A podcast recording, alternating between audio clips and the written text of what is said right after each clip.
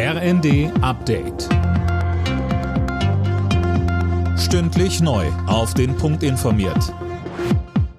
Ich bin Gisa Weber. Guten Abend. Die britische Regierung und die EU haben den Streit um die Brexit-Regeln für Nordirland beigelegt und sich auf eine Reform des sogenannten Nordirland-Protokolls geeinigt. Finn Riebesell. Das soll den Warenverkehr für die britische Provinz regeln, die auch nach dem EU-Austritt Großbritanniens noch zum EU-Binnenmarkt gehört. Die Einigung sieht vor, dass die Zollauflagen zwischen Großbritannien und Nordirland etwas gelockert werden, zum Beispiel für Lebensmittel und Medikamente.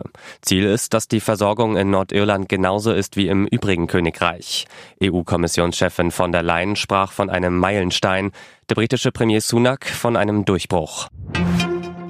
Das Rennen um Platz zwei bei der Berliner Abgeordnetenhauswahl ist doch knapper ausgefallen als zunächst gedacht. Das zeigt das amtliche Wahlergebnis.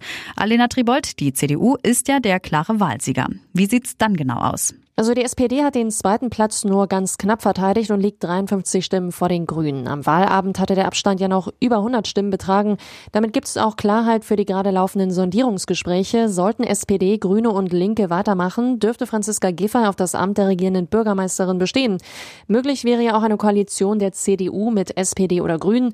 CDU-Spitzenkandidat Wegner will Ende der Woche bekannt geben, mit wem er sich Verhandlungen vorstellen kann unverantwortlich. So hat Außenministerin Baerbock die Ankündigung Russlands genannt, aus dem Atomwaffenkontrollvertrag New Start mit den USA auszutreten.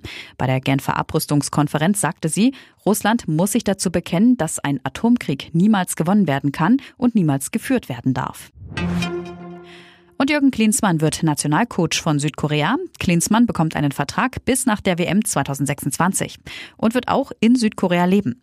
Das war nach Verbandsangaben Bedingung der Vertragsgespräche. Alle Nachrichten auf rnd.de